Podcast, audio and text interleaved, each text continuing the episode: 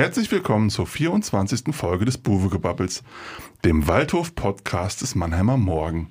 Mein Name ist Alexander Müller und mit mir hier im Studio, frisch aus dem Urlaub, hat sich eine Auszeit für uns genommen, einen Tag, mein lieber Kollege Thorsten Hof. Hallo Thorsten. Hallo Alex. Thorsten, Gestern war in Mannheim der Christopher Street Day und es ist an der Zeit, dass wir beide uns hier auch ganz öffentlich outen müssen.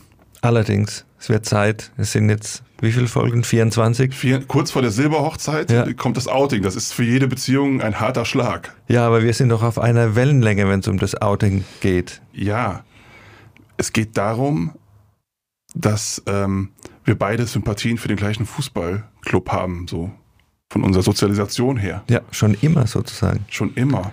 Du hast mir berichtet, du bist zum ersten FC Köln gekommen. Wann? So 1977 beim ersten Pokalsieg des FC, 78 dann Doppelschlag, Pokalsieg und Meisterschaft. Und du hörst schon raus, also da war ich acht und neun Jahre Ende Grundschule, typischer Erfolgsfan.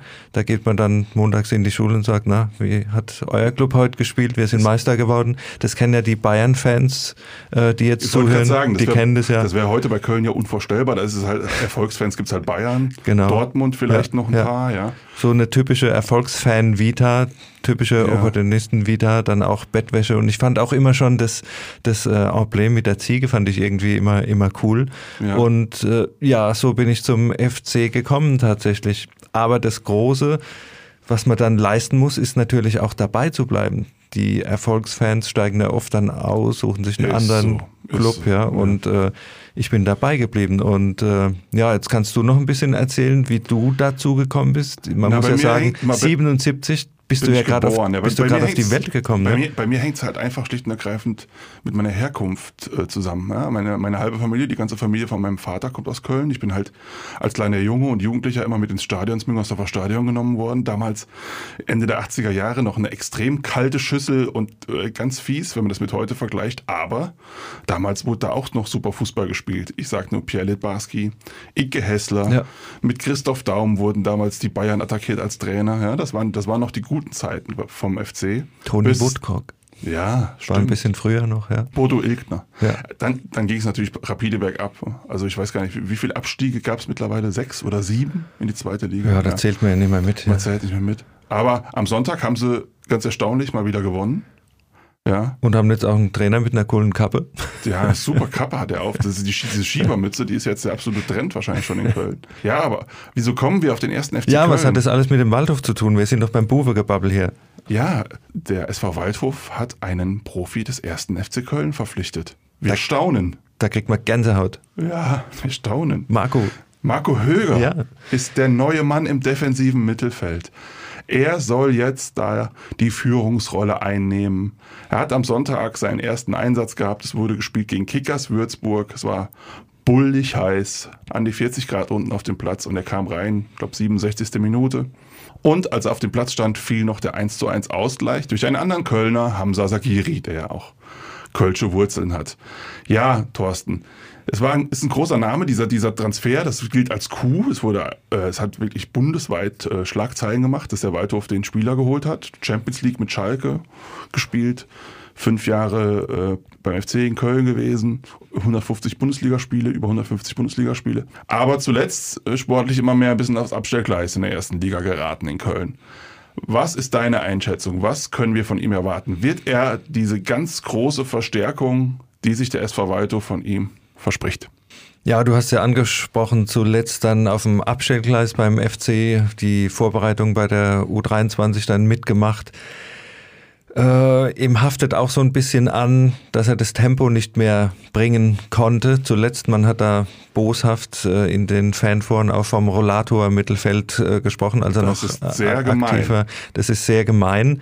Aber ich habe den Eindruck, dass das auch ein Spieler ist, wie zum Beispiel Schnatterer auch, der einfach kicken will, der es nochmal wissen will und meiner Meinung nach sollte es für die dritte Liga auf jeden Fall genügen. Und äh, das Konzept beim Waldhof ist ja dieses, dass man so ein bisschen eine Achse bildet von Führungsspielern auch. Du hast hinten, sage ich mal, Kapitän Marcel Segert. Du hättest jetzt dann im Mittelfeld tatsächlich jemanden wie Marco Höger, der einfach was darstellt. Du hast vorne in der offensiven Reihe Marc Schnatterer, der einfach was darstellt und auch eine, eine tolle Qualität hat. Also diese Achsenbildung, die ist auf jeden Fall erkennbar. Wie sich das Ganze jetzt dann auf dem Platz ausbildet, das muss man mal abwarten. Wie gesagt, du hast dich ja auch mit einem FC-Kenner unterhalten, der gesagt hat, äh, er hatte zuletzt auch ein bisschen Probleme, in die Zweikämpfe überhaupt reinzukommen. Das ist natürlich Grundvoraussetzung, dass du dann auch deine Qualitäten auf den Platz bringst. Das ist in der dritten Liga nicht anders. Wenn du da nur hinterherläufst und kommst erst gar nicht in die Zweikämpfe,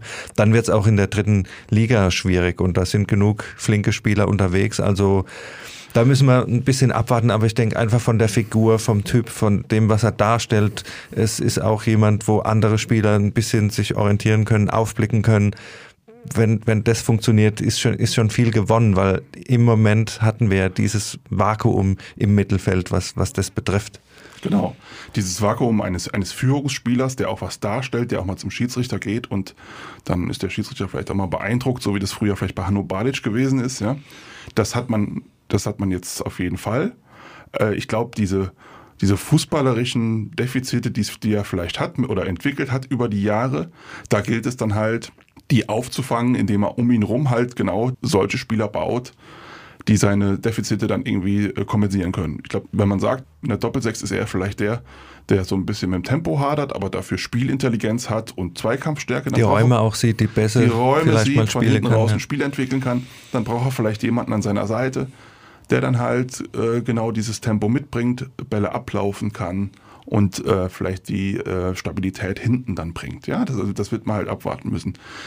Gegen Würzburg jetzt ist zur Pause Hamza Sagiri gekommen, ich fand, der hat eine der besten Halbzeiten gespielt nach seiner Einwechslung, äh, seit er beim SV Waldhof ist. Das war sehr stark, nicht nur aufgrund seines Ausgleichstores. Man könnte sich ja auch gegen, gegen Gegner, die sich ein bisschen defensiver aufstellen, könnte, könnte das zum Beispiel so eine Doppelsechs sein. Also Höger, Sagiri, Sagiri eher so der offensivere Part der Achter der auch so die, die offensiven Halbräume findet, wäre vielleicht eine, eine Variante. Wenn du, wenn du eher so die defensivere Variante wählen wolltest, in der Doppelsechs wird es vielleicht auf Höger und Stefano Russo rauslaufen, der sich da jetzt doch mit mehreren guten Leistungen festgespielt hat, wie ich finde. Ja, und dann ist auch noch Wagner da. Fridolin Wagner ja. war jetzt zuletzt Nasennebenhöhlenentzündung. Ja. den, den, kann man bestimmt auch sich an der Seite von, von Höger vorstellen. Ich finde insgesamt, um, um diesen Transfer mal komplett zu bewerten, er ist ein Statement, was der Verein will. Er ist natürlich auch eine Abkehr von der alten Strategie. Wir holen junge und entwicklungsfähige Spieler jetzt zum zweiten Mal nach Schnatterer. Aber wahrscheinlich ist es so, da hat Klöckner recht, dass du nur mit Jungen und ohne Erfahrung wirst du wahrscheinlich diese ganz großen Ziele, die der SV Waldhof hat, auch auf Sicht nicht verwirklichen können. Also brauchst du ein, zwei, drei. Und wenn die ihre Leistung bringen und ähm, nicht nur stinkstiefelartig noch ihr, ihre letzten zwei, drei Jahre hier absitzen, dann hast du alles richtig gemacht. Ja, sehe ich ähnlich. Und vielleicht noch ein Wort zu Hamza Sagiri. Kann ich dir nur beipflichten, dass ich eigentlich auch relativ viel von ihm halte. Er hat auch letztes Jahr zu Beginn der Saison, als Marco Schuster gefehlt hat, hat er auch angefangen zu spielen, hat da schon äh, gute Auftritte gehabt. Und äh, für ihn freut es mich auch ein bisschen, weil man immer gehört hat, er fühlt sich nicht so wohl in Mannheim, Heimweh, will weg, war auch immer in der, in der Diskussion. Und jetzt hat man so ein bisschen gesehen, was er für die Mannschaft äh, eine Fahrgemeinschaft mit Höger bilden. Zum okay. Beispiel das, ja. Und ja. noch mit Boyamba, den können sie irgendwo unterwegs dann noch äh, rauslassen. Ne? Stimmt. Das passt ja dann auch da auf dem Weg. Ja. Ja. Mhm. ja. Nee, also da hat, das hat, hat mich einfach gefreut für ihn, weil er vielleicht auch gemerkt hat, was er der Mannschaft geben kann und was für einen Wert er für die Mannschaft bringen kann in Zukunft und dass er sich da vielleicht jetzt wieder ein bisschen, bisschen fängt und wenn er da jetzt eine klare Aufgabe sieht und die Chance im Mittelfeld ist ja da, wenn in diesem System gespielt wird. Stimmt. Die Alternativen sind ja überschaubar und ja. wenn er, wenn er diese Leistungen wiederholen kann, ist er letztes Jahr auch ein bisschen mit einer Verletzung dann auch rausgekommen aus, aus dem Tritt, denke ich, dass er, dass er da noch, noch ein bisschen was vor sich hat. Vielleicht kann er halt auch von, von Höger profitieren. Vielleicht war das auch so, dass äh, zu, viel Verantwortung, zu viel ja. Verantwortung ja. War, war zu viel dann für ihn. Also wenn er, wenn er nur alleine das alles richten soll, aber wenn er weiß, da ist jemand, auf, auf den er sich verlassen kann, ist es vielleicht die Kombination, die er dann auch ähm, gebraucht hat. Ja, am Sonntag. Es war sehr, sehr heiß im Stadion. Du saßt daheim vor dem Rechner. Ja, allerdings unterm Dach, da war es auch schön heiß, ja, beim heiß. Sonntagsdienst. Ja, ja Marcel Segert hat hinterher gesagt, ähm, es war wie im Backofen und es stimmt, also ich war dann hin, hinterher unten am Spielfeldrand und wie man da 90 Minuten Fußball spielen konnte, es waren an die 40 Grad, ähm, das war wirklich schon eine brutale Anstrengung. Und der SV Waldhof hat sich das Leben mal wieder selbst schwer gemacht, wie schon gegen Magdeburg. Ja, also dieses frühe 0 zu 1 nach einem Eckball und dann mussten sie dem Rückstand hinterherlaufen. Und da gibt's Schöneres, als bei 35 Grad im Rückstand hinterher zu laufen gegen einen Gegner, der sich dann aufs Verteidigen verlegt und das eigentlich auch ziemlich konsequent gemacht hat und gut.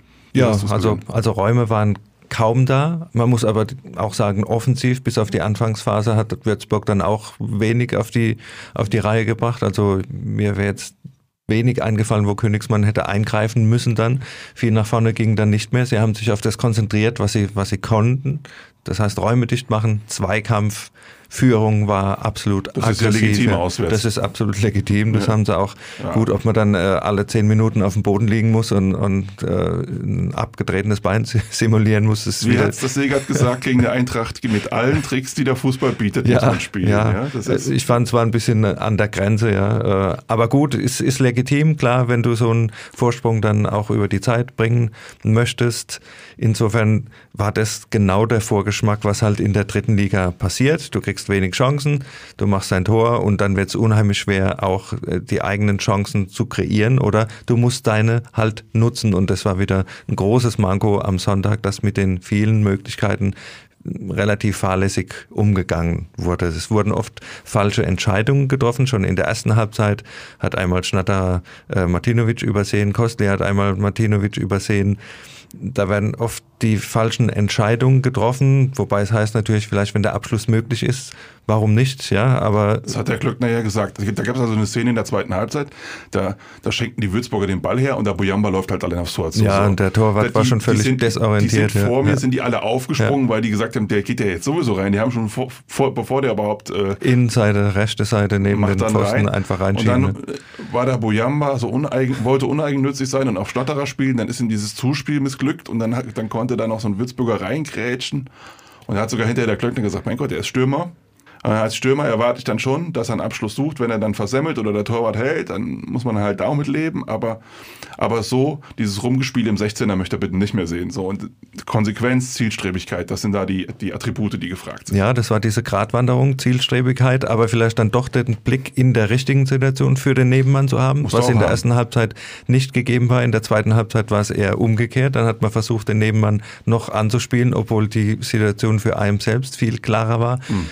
Ja, das sind äh, die Sachen, einfach die richtigen Entscheidungen zu treffen. Ich weiß nicht, ob du das lernen kannst, ob du das im Blut haben musst, ob du das trainieren kannst, aber da muss der Waldhof auf jeden Fall noch ein bisschen nachjustieren, weil mit diesem Chancenwucher kommst du natürlich ein bisschen in Bedrängnis über die gesamte Situation. Und wir haben jetzt die Situation, dass wir nach dem tollen Pokalspiel gegen Frankfurt halt in der Liga stehst du halt da mit zwei Punkten aus drei Spielen und ja, so richtig vom Fleck kommst du da das nicht. Ist mau, ja. ja. Zum Glück die anderen ja auch nicht. Also ja, es kommt keiner so richtig aus dem Quark. Das ist ja. vielleicht das große. Bis auf Victoria Berlin, aber zu denen kommen wir später vielleicht noch. Ja, mal. allerdings. Aber ich will jetzt aber auch bitte nicht, äh, dass wir hier, dass der Eindruck erweckt wird, wir werden hier nur am Rumkritteln. Nee, weil, weil nee. es gab eine Woche vorher gab es einen Festtag, den das Karl-Benz-Stadion seit dem Aufstieg nicht mehr erlebt hat, fand ich in, in der Art und Weise. Absolut, ja. Dieses Pokalspiel gegen Frankfurt, das war die Steigerung gegen das, äh, gegenüber dem Pokalspiel von 2019, weil diesmal hat es tatsächlich hingehauen. Nicht nur tolle Stimmung, tolle Tore, zum Schluss eine Niederlage gegen einen Bundesligisten, wo du sagst, okay, äh, musste mit rechnen, sondern diesmal den fast Champions League Teilnehmer tatsächlich aus dem Stadion gehauen mit, mit 2 zu 0 und noch mehr Chancen gehabt eigentlich. Das kann ja noch klarer ausgehen. Und das war absolut so ein Ereignis, was Präsident äh, Bernd Beetz ja immer sagt, er möchte Ereignisse kreieren auf dem Waldhof. Da hast du gesehen, was hier möglich ist an diesem Standort, was in, in diesem Stadion möglich ist. Also ein absoluter Festtag mit dem richtigen Ausgang noch. Also da kriegst du wirklich jetzt noch Gänsehaut, ja. äh, wenn, wenn, du, wenn du dran denkst. Ja, also ja, ich, ich muss auch sagen, es war, es war wirklich ein, ein, ein tolles Erlebnis. Ich muss allerdings auch ein bisschen Abbitte leisten. Also ich habe äh, in unserem letzten Podcast habe ich das Ergebnis getippt und habe mich mal wieder als äh, Laie. Laie entlarvt, als äh, Mann mit Halbwissen. Ich habe 4 zu 1 für die Eintracht getippt gehabt und habe behauptet, der, der Waldhof hätte überhaupt keine Chance. Also ich würde dir jetzt hiermit meinen Rücktritt an, anbieten wenn du den annimmst. Ähm, aber dann müsstest du den Podcast halt fort, äh, künftig alleine machen. Ja, nee, ob, das, ob, ist, das, so das ist der erste Grund, warum ich den Rücktritt, deinen Rücktritt nicht annehme. Zweitens, ich habe ja auch 0 zu 2 getippt. Äh, also ja, so weit, gut, so weit wie du habe ich mich dann nicht aus dem Fenster gelehnt. Ich war da ein bisschen näher an der Realität, aber ja, 0 zu 2 ist halt auch das Gegenteil von dem, wie es ausgegangen ist. Insofern müsste ich ja dann auch zurücktreten und es wäre auch doof, weil dann wäre irgendwie Ende mit diesem Buwe-Gebabbel und äh, Das wäre schade eigentlich. Wäre wär schade eigentlich, weil dann könnten wir zum Beispiel auch nicht drüber reden, was denn jetzt der Unterschied von diesem geilen Pokalspiel war zu diesem bisschen ernüchternden Liga-Auftritt. Ja, das hat zum Beispiel auch ein bisschen was damit, obwohl die gleiche Mannschaft am Anfang auf dem Platz stand. Ja. ja. Aber da hast du gesehen, du spielst ja gegen Bundesligisten, du hast andere Aufgaben, du versuchst viel abzufangen und dann deine Umschaltmomente zu kreieren. Und das hat mit der gleichen Mannschaft gegen Würzburg in der ersten Halbzeit überhaupt nicht funktioniert, weil da galt es wenig abzuräumen und zu lauern und zu warten, sondern man war auch eigentlich in der Position, ein bisschen das Spiel zu machen. Und da hast du halt gesehen, dass das Duo Russo-Rossipal, was gegen Frankfurt absolut zu diesem Spiel gepasst hat, da ein bisschen Probleme hatte, wobei ich das jetzt gar nicht auf die zwei Jungs reduzieren will, weil äh, Rossipal ist zum Beispiel ein klarer Abwehrspieler, ja, der seine Stärken auf der linken Seite hat, in der Innenverteidigung, also, ja. der dann sehr gut auf dieser Sechserposition funktioniert hat, der aber jetzt nicht der Spielertyp ist, der die Bälle nach vorne in die Offensivreihe verteilt. Das hat man gestern gesehen. Auch Stefano Russo hat da so ein bisschen seine Probleme, was die Spieleröffnung genau, betrifft. Die, ja. Diese Situation dann aufzulösen. Da war einfach ein Loch, da war einfach ein Loch äh, über die Mitte ging da relativ wenig. wenig und, und, dazu kam auch, dass äh, hinten, also sowohl Donker links als auch vor allem Sommer rechts, die hatten jetzt auch nicht ihren besten Tag erwischt. Was die Arbeit nach vorne betrifft. Ja, und was, was so den Spielaufbau äh, vor allem in der ersten Halbzeit betrifft. Und das, das äh, führte dann halt dazu, dass, dass, es halt alles so zaghaft wirkte. Und ähm, das wurde mit, mit Zacharies Einwechslung zur zweiten Halbzeit wurde es besser. Ich, ich würde, wenn, wenn man das auf einen Punkt bringen will, ist es so gewesen, gegen die Eintracht hat der Matchplan von Patrick Klöckner perfekt funktioniert. Der hat die super eingestellt. Mal auch dieses äh, bisschen Verhaltene, lass die erstmal sich austoben und dann die, die Lust am Fußball nehmen und dann zuschlagen, hat super funktioniert. Am Sonntag gegen Würzburg muss man unterm Strich sagen, dass der Matchplan vom Kollegen Thorsten Ziegner super funktioniert hat. Der hat ihn nämlich auch gut eingestellt. Der hat den Mannheimern ihre Stärken genommen. Der hat die Mannheimer Schwächen erkannt. Gut, hinten raus hatten sie dann natürlich zweite Halbzeit auch Glück, dass sie nicht mit der Niederlage nach Hause fahren. Hätten sie auch 2-3-1 verlieren können. Aber das siehst du dann halt auch mal, wenn du halt selber in der Pflicht bist, das Spiel zu machen. Das ist halt eine ganz, ganz andere Herangehensweise, als wenn du äh, gegen einen Bundesligisten spielst und von dir wird erstmal erwartet, nur erwartet, hinten dich zu halten. Ne? Ja, das war der Unterschied zwischen dem Fußballfest und dem Liga-Alltag. Und wir hatten es ja vorhin schon, im Liga-Alltag stehst du jetzt da mit zwei Punkten aus drei Spielen, aber wir hatten es vorhin auch schon kurz angedeutet, die anderen kommen ja zum Glück auch nicht so richtig ja. aus dem Quark, ja. bis auf eine große Ausnahme. Und da müssen wir wieder sagen, dass wir keine Ahnung vom Drittliga-Fußball haben. Victoria Berlin drei Spiele, drei Siege, jetzt am Wochenende äh, den FCK mit 4 zu 0 ja, weg, weggehauen, vor allen Dingen wie zum Schluss, da hat's ja nur noch geknallt an die Latte und Hacke und nochmal das Netz dreifältig durch, durchgeschossen. Also das war schon relativ beeindruckend, A, wie äh, wie beeindruckend schlecht der FCK war. Erstens das, wie beeindruckend schlecht der FCK war, aber auch wie Berlin diese Aufstiegseuphorie tatsächlich mitnimmt. Ja, also ich könnte mir ja. schon vorstellen, dass Berlin tatsächlich jetzt das Saarbrücken des Vorjahres wird oder irgendwie. Ja. oder so. Ja, ne? ja. Also einfach, die, die nehmen die Euphorie mit, die haben nichts zu ja. verlieren und sehen auch, sie können mithalten, sie können gegen Spitzenmannschaften mithalten und mischen da jetzt ein bisschen die Szene auf. Da müssen wir natürlich warten, wie es bis zum Ende hin sich stabilisiert, aber der, die ersten Auftritte waren da schon relativ beeindruckend. Die waren beeindruckend. Also die haben sich ja zumindest mal jetzt ein Polster geschaffen, dass sie jetzt mal äh, bis Herbst nicht befürchten müssen, da in, die, in Richtung Abstiegsplätze zu rutschen. Ja, also das ist jetzt äh, schon sehr, sehr gut. Ich halte das, ich halte die jetzt aber äh, unterm Strich auch nicht für für einen Aufstiegskandidaten oder nee, so. Nee, das, das jetzt nicht, aber die, lass die, die zum, zum Schluss unter den ersten zehn landen. Das wäre ja für die eine, Wel ja. eine Weltklasse-Leistung, ja, ja das, das, das stimmt auf jeden Fall. Da werden sie sich wahrscheinlich irgendwie, Dortmund 2, die sind ja auch ziemlich weit oben. 5 zu 2 gewonnen im Aufsteigerduell. Da muss ich übrigens ähm, auch nochmal Abbitte leisten, zum zweiten Mal, das ist irgendwie heute mein Los. Ähm, ich hatte vor dem, ich habe beim letzten Podcast erzählt, dass der Spielleiter vom SV Waldhof, der Alex Bayer, wäre in Dortmund ähm, konfus herumgelaufen und hätte den Spielereingang gesucht. Und ich habe ihn dann getroffen neulich und er hat, äh, er hat eine Gegendarstellung von mir eingefordert, der, der komme ich jetzt nach. Eine Audio-Gegendarstellung. Er sei nicht, Neues, ja. Der sei niemals konfus in seinem Leben, er sei höchstens in Dortmund ein wenig desorientiert gewesen. Und das auch nur aufgrund der äußeren Umstände. Eben. Also der, der Mann hat voll den Durchblick, der macht ja auch bei den Auswechslungen so, macht er ja nie was falsch, ja, da steht er dann immer. Also nochmal kurz, alles in Ordnung, es tut mir leid, dass ich den Begriff konfus benutzt habe. Okay, dann ist da auch ein Haken dran. Die Restabteilung des SV Waldorf wird uns dementsprechend dann auch nicht weiter belästigen. Gut. Ja, aber äh, wie gesagt, um dann nochmal auf den Punkt zu kommen, wir haben angesprochen Victoria Berlin, die stehen ja auch auf dem Zettel und demnächst. Und dann wird man sehen, tatsächlich im 1 zu 1 Vergleich, was der Aufsteiger kann gegen den SV Waldhof. Ja. Wenn also wir jetzt ich, mal auf die nächsten Spiele wenn noch schauen den, wenn, wollen. Wenn, wenn wir mal so Richtung Ausblick gehen, ist es natürlich so, so ein Start setzt sich natürlich unter Druck, dass du dann jetzt irgendwann mal anfangen musst, so eine kleine Serie zu starten. Ja, also jetzt wollen wir jetzt drei vor 38 Spieltagen, wollen wir nicht die Menschheit verrückt machen hier, aber das ist schon so, wenn du, sagen wir mal, das obere Tabellendrittel mal in die, in die, in die Perspektive nehmen willst, dann müssten jetzt in den nächsten Partien halt mal Punkte her und Siege. Also wenn, und wenn man so einen wie den Höger jetzt hat, der jetzt auch schrittweise integriert werden soll, vielleicht spielt er so sogar schon am kommenden Samstag beim Auswärtsspiel bei Viktoria Köln zum ersten Mal von Anfang an, wenn er seinen Trainingsrückstand aufgeholt hat und mal eine ganze Trainingswoche in Mannheim äh, mitgemacht hat. Man wird jetzt auch an den Ergebnissen gemessen werden, ganz klar. Also da kann man sich drüber freuen, dass man die Eintracht geschlagen hat, aber das sogenannte Brot- und Buttergeschäft ist die dritte Liga und ähm, da, da schält sich bisher kein großer Favorit raus, der die Liga dominiert. Und Thorsten, wie ist das in solchen Saisons, wenn sich kein Favorit, kein klarer Favorit herausstellt, dann kann man Pünktchen, Pünktchen, Pünktchen vielleicht da auch mal für eine Überraschung sorgen. Ja, ja da geht es dann einfach drum, ich fand das ganz interessant. Bernhard Rares war ja gestern bei Magenta TV dann auch in der Halbzeitpause. Der hat auch gesagt, es gibt sieben, acht, neun Mannschaften, die auf dem Level sind und da kommt es dann drauf an, wer konstant seine Punkte holt, wer die Ruhe bewahrt, wer sich nicht von irgendwelchen Äußerlichkeiten äh, aus der Bahn bringen lässt, sondern der einfach seinen Weg geht kontinuierlich. kontinuierlich.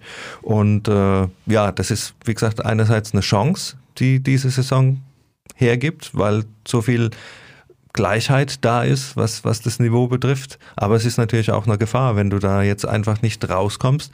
Du siehst jetzt, um einfach nochmal, um auf unsere Freunde aus der Pfalz äh, zurückzukommen, riesig hoch gewettet, äh, guter Kader, stehen jetzt da ohne Tor, ohne Sieg nach drei Spielen und hatten schon das Vergnügen, sich wieder gegenüber ihren Fans erklären zu müssen. Stimmt. Das sind natürlich Dinge, die willst du am dritten Spieltag nicht unbedingt. Der Trainer muss sich hinstellen und die Verantwortung für alles gleich übernehmen. Ja, das, das ist die Kehrseite dann. Weißt du, was ich ein bisschen gemeint fand beim Trares? Der hat ja auch, bei Magenta hat er ja gesagt, er hält den SV Walter für einen Aufstiegskandidaten.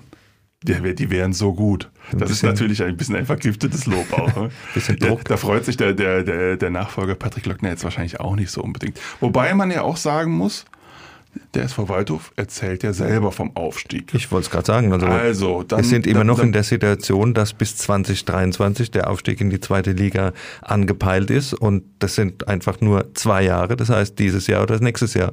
Und ja. dann bist du dieses Jahr eigentlich, musst du schon irgendwie mal ein Zeichen setzen. Ja, Haben aber, sie jetzt aber dieser Plan mit, wir werden jedes Spiel gewinnen, von, der von, war von bis jetzt ein bisschen. Hat, hat, hat in der Liga jetzt noch nicht so geklappt. Nee, der hat noch nicht so geklappt, aber ja, muss, Vielleicht muss man ja sehen. jetzt. Ja, es könnte am Samstag losgehen mit Wir werden jedes Spiel gewinnen gegen bei Viktoria Köln. Die sind auch ähnlich mau gestartet. Allerdings ist es halt auch eine Mannschaft, die, die man nicht so ganz einschätzen kann, die auch mal für, für, eine, für eine Überraschungssieg immer gut sind.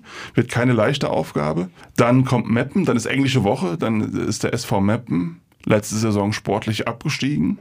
Dank des Lizenzentzugs äh, für Uerdingen noch drin geblieben.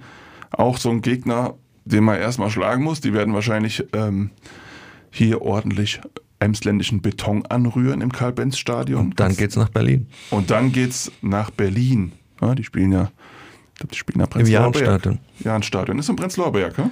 Ja, genau. Direkt Ja. neben der Schmelinghalle, ja. Direkt neben der Schwedinghalle, da wo sonst der BFC Dynamo, in der, Genau. in der, der Ja. ehemalige Stasi-Club in der Regionalliga spielt. Ja, und also ich würde schon mal sagen, dass man aus den drei Partien ja, mal sieben Punkte, sechs, sieben Punkte sollte man da mal holen, wenn man sich dann halt, und damit bist du dann halt mal im oberen oder im oberen Tabellendrittel oder irgendwo so zwischen Platz 8 und 10 kommst du dann. Dann an. hast du eine Ausgangsposition, von der du aus auch mit ein bisschen Selbstbewusstsein in, die, in, Ja. in den Herbst gehen kannst. Ich denke mir auch mal, das ist auch intern so. Die werden, werden intern schon die vorgeben, dass jetzt mal ähm, Punkte her müssen. Ja, das, das, das geht halt nicht so weiter. Ich meine, 0-2 Magdeburg, 1-1 Dortmund 2 und jetzt 1-1 gegen Würzburg. Da waren ja jetzt auch nicht so die, die allergrößten Gegner dabei. Also vor allem die Würzburger, die haben ja so einen Radikalumbruch nach dem Abstieg aus der zweiten Liga gehabt.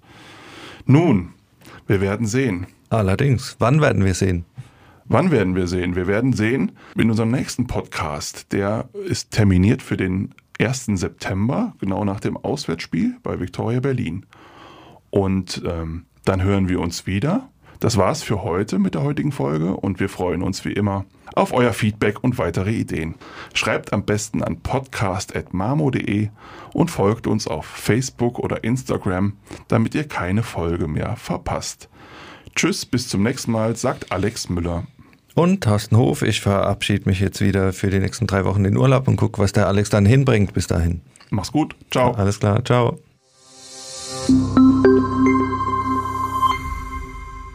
Ein Podcast des Mannheimer Morgen.